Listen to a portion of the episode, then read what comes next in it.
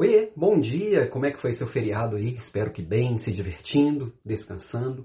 Mas eu queria compartilhar na minha provocação de hoje é, uma reflexão que eu venho fazendo há alguns dias, tá? Eu estou estudando aqui, voltei a estudar é, sobre comunicação não violenta. Eu já tinha lido o livro do Marshall Rosenberg algum tempo atrás, mas é interessante como é que os assuntos em momentos de vida eles têm uma conotação diferente. E agora a Natura está com o Instituto Thier trazendo um treinamento online sobre isso, maravilhoso, e eu estou repensando sobre o tema, que nada mais é que um estudo sobre empatia.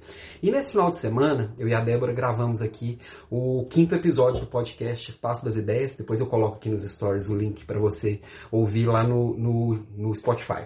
E aí, é, uma das coisas que a gente falou ali sobre, é sobre compartilhamento, né? E o quanto a gente não compartilha às vezes por medo de ser julgado. Eu sei que algumas pessoas já viraram, ah, viraram para mim e falaram: "Ah, virou blogueiro agora?" de um jeito bem negativo. Mas eu nunca me abalei por isso, que é uma coisa que eu gosto, tem a ver com o meu propósito, né?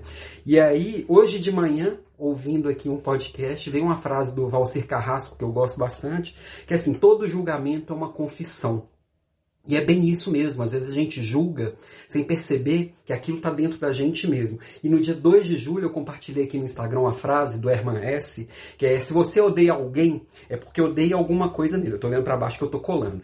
Se você odeia alguém, é porque eu odeio alguma coisa nele que faz parte de você. O que não faz parte de nós não nos perturba. E essa frase teve gente que foi ali discordando que não, que o problema é com o outro, não é comigo mesmo.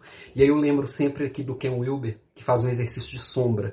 Tudo que incomoda a gente no outro, que irrita a gente no outro, em alguém ou em alguma situação, a gente deveria parar, refletir o que de nós que tem naquela irritação. Por que, que eu me irritei?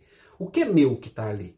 Então, é, tudo isso vem para poder trazer na provocação de hoje é presta atenção no que te irrita no outro ou numa situação, o que te incomoda, e aí você vai se conhecer mais. Se conhecer mais é o primeiro passo para melhorar, ok? Beijo para você, bom dia e até amanhã.